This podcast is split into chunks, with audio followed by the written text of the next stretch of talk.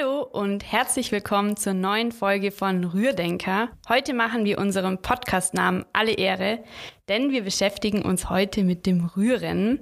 Eins der ersten Dinge, die ich mit Zuma verbunden habe, als ich hier angefangen habe, war der charakteristische Rührflügel. Einerseits ist er natürlich für mich aus der Marketingabteilung ein essentielles Kommunikationsmittel und andererseits ist er für Suma als Unternehmen ein zentrales Element. Der Rührflügel ist quasi das Herzstück unserer Produkte und damit auch Kernthema der heutigen Folge. Es gibt unterschiedliche Arten, Größen, Beschichtungen und dem Kunden versprechen wir damit, wir haben für jede Anforderung den optimalen Rührflügel. Einer, der sich ganz besonders gut damit auskennt, ist mein heutiger Gast, Teamleiter des Engineerings, Michael Kraus. Er wird uns heute in die Welt der Rührflügel entführen und damit herzlich willkommen, Michael. Ich freue mich, dass du heute mit an Bord bist. Ebenfalls hallo und vielen Dank für die Einladung natürlich. Ich habe jetzt ja schon in der Anmoderation den Rührflügel als Herzstück unserer Produkte beschrieben. Da hat vielleicht auch ein klein wenig die Marketingmanagerin aus mir gesprochen. Kannst du jetzt aus technischer Sicht erklären, warum der Rührflügel so wichtig ist. Bei einem Rührgerät ist das Rührorgan das zentrale Element, mit dem natürlich die Leistung des Rührgeräts steht und fällt. Funktioniert der Rührflügel nicht, funktioniert das gesamte Rührwerk nicht. Da kann die Mechanik eigentlich noch so gut sein. Ich werde keine guten Rührergebnisse erzielen. Daher hat der Rührflügel eine bedeutende Rolle bei uns in der Entwicklung und wir sind natürlich stets bestrebt, den optimalen Rührflügel unseren Kunden zu liefern.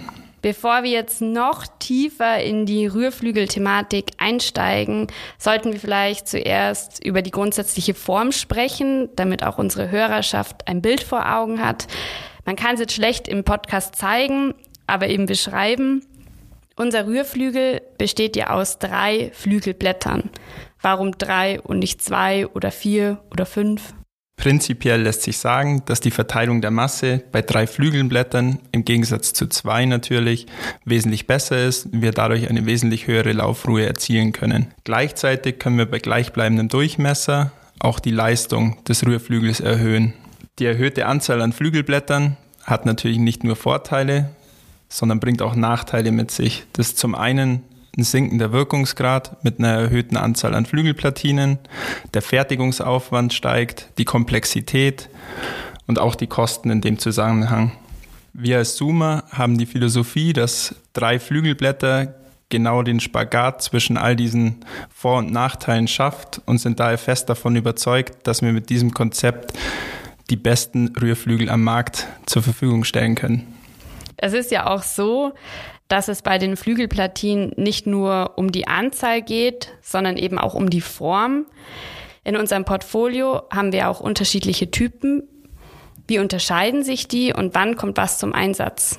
Generell kann man sagen, dass im Bereich Biogas zwei spezielle Flügeltypen zum Einsatz kommen. Zum einen die HD bzw. HD Plus Flügel, welche bei unseren Schnellläuferrührwerken mit einer Drehzahl von größer 180 Umdrehungen pro Minute zum Einsatz kommen.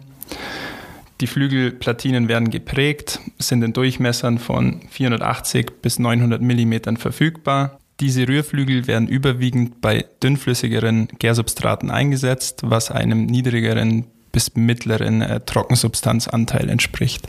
Zum anderen gibt es die XT-Flügel für unsere langsam laufenden Rührwerke mit einer Drehzahl unter 180 Umdrehungen pro Minute. Im Wesentlichen unterscheiden sie sich dadurch, dass sie bei höheren Trockensubstanzanteilen zum Einsatz kommen, bei ca. 12% aufwärts, was einem dickflüssigen Medium entspricht.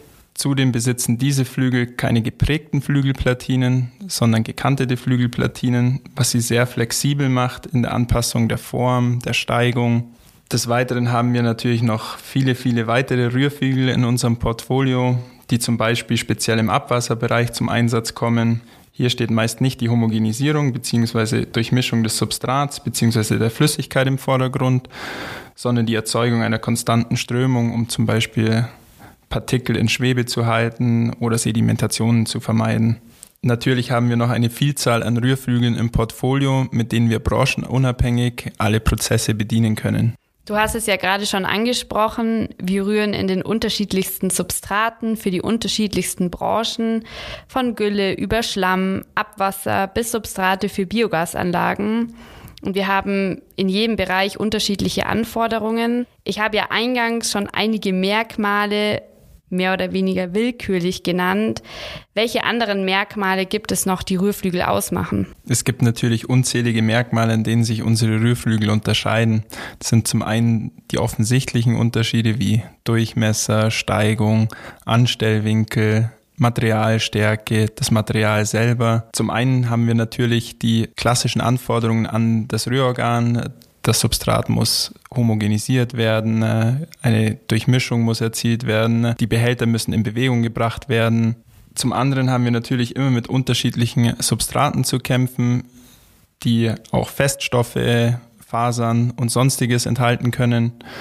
Dadurch unterscheiden sich die Flügel auch in den Materialien, Stahl, V2A oder V4A. Auch können wir unterschiedliche Beschichtungen aufbringen. Zum einen gehärtete Rührflügel, polymerbeschichtete Rührflügel oder für besonders abrasive Medien einen Wolframkarbid beschichteten Rührflügel.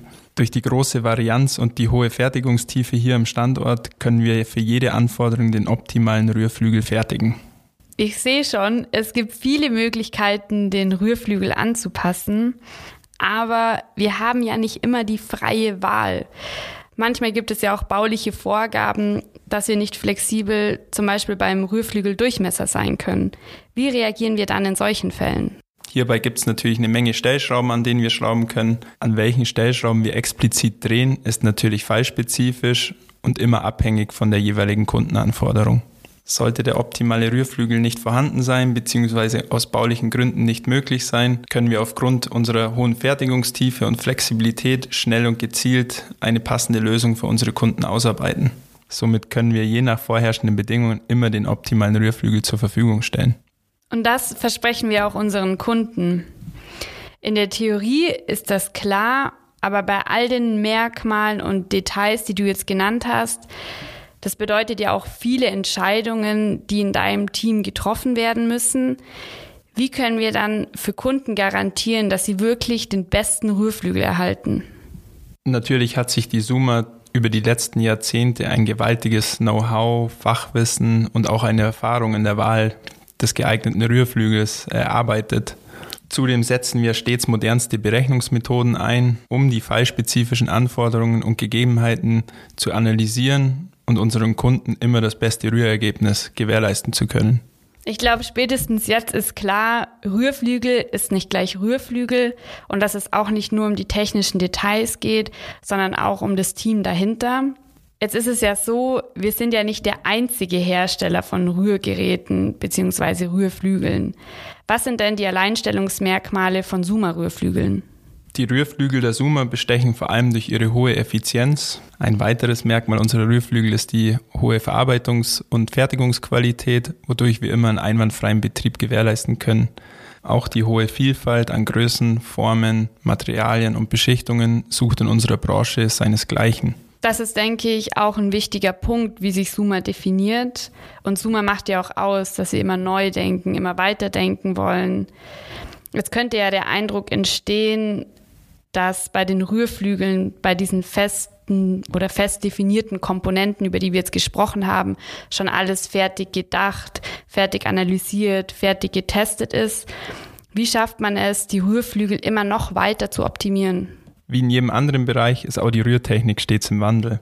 Da sich die Prozesse, in denen unsere Rührtechnik eingesetzt wird, stets weiterentwickeln, gibt es immer neue Anforderungen an unsere Rührtechnik und somit auch an die Rührflügel. Kannst du vielleicht an dieser Stelle ein Beispiel nennen aus der Praxis? Zum Beispiel stets ändernde Substrateigenschaften oder der aktuelle Trend hin zu größeren Behälterdimensionen.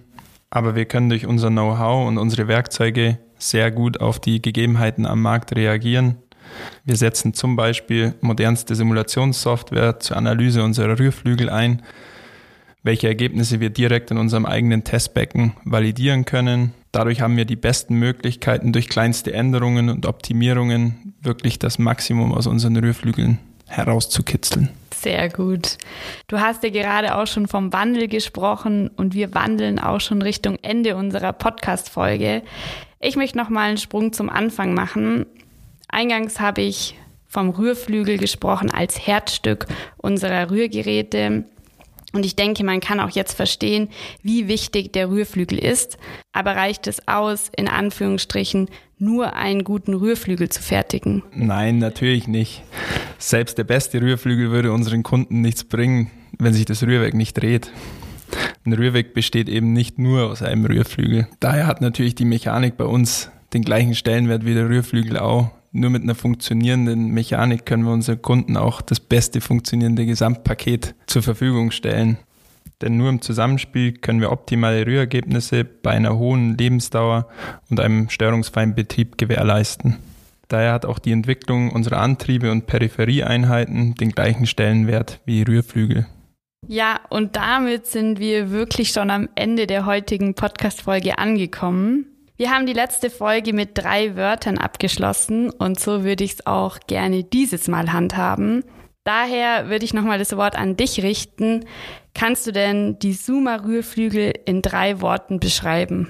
Da war ich jetzt nicht drauf vorbereitet. Eine kleine Überraschungsfrage. Okay. Qualität, Vielfalt, Effizienz. Ja, das sind doch schöne Wörter zum Abschluss. Das hätte unser Marketing nicht besser formulieren können. Daher, Michael, vielen Dank für die interessanten Einblicke und dass du uns die technische Seite so gut nahebringen konntest. Ebenfalls vielen Dank für die Einladung. Ich hoffe, ich konnte dem einen oder anderen Zuhörer die Komplexität der Welt der Rührflügel ein wenig näher bringen. Ja, dann bleibt mir auch nicht mehr viel zu sagen. Ich bedanke mich bei allen fürs Zuhören. Wir freuen uns natürlich wie immer über Feedback, Fragen oder Anmerkungen. Wir sind erreichbar unter marketing.zuma.de die E-Mail-Adresse findet man auch in den Show Notes. Ich persönlich bedanke mich bei allen, die an dieser Folge mitgewirkt haben und freue mich schon auf die nächste. Bis bald zur nächsten Folge von Rührdenker.